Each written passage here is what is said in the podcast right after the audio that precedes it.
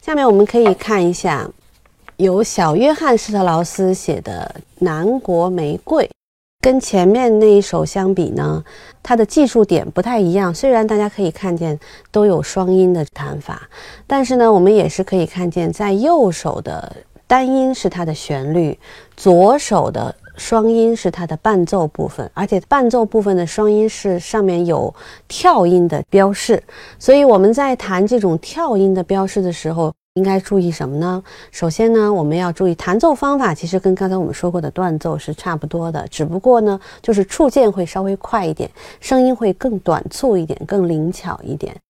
四三拍的谱子，三拍的感觉，一二三，一二三，就会给人一种舞曲的感觉。前面的音乐术语，我们可以看见写的是圆舞曲速度。那么圆舞曲速度，我想在这里也是跟大家稍微做一点解释哈。圆舞曲的速度并不是像我们所理解的这种很快速的这种速度，圆舞曲一定是非常优雅的，然后呢，它的速度是非常非常均衡的。所以我们在弹奏的时候一定要注意节奏的这个。稳定性不能够忽快忽慢，还有就是在三拍子的过程当中，我们要注重强拍的这个奏法，一二三，一二三，所以不能够一二三，一二三。很多的学生弹三拍子的时候不太注重这个重音的这个节拍，所以听起来就很不好听。所以我们在学这首曲子的时候，也感受一下三拍子是什么样子的。我给大家弹一下第一句，大家可以稍微的听一下哈。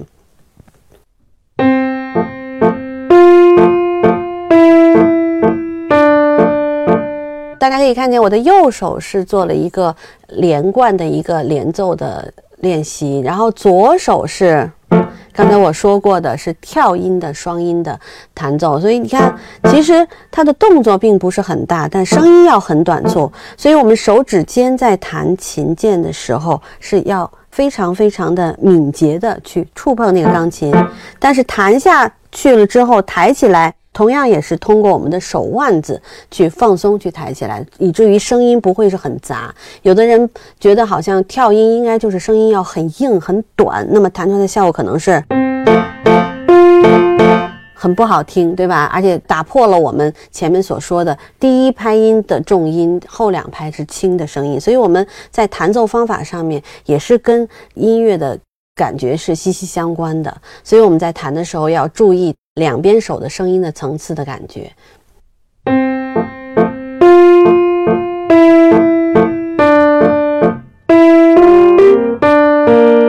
好的，到了第五和第六小节，大家可以看见左手从跳音改成了二音连线。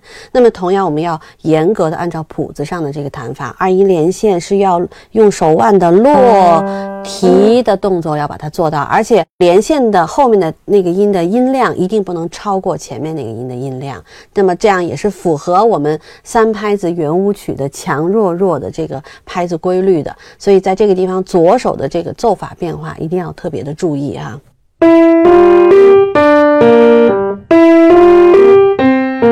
好，从这一小节开始，又变成了前面的主题的部分。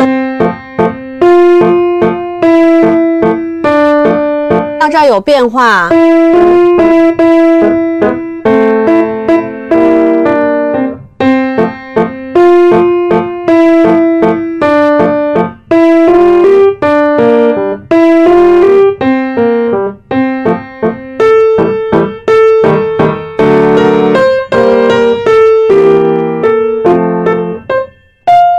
好的，大家可以看最后一个音写的一个 L H，一般就是来显示用左手弹奏这个音。相应的，如果是用右手弹奏低音的话，它一般会写一个二 H。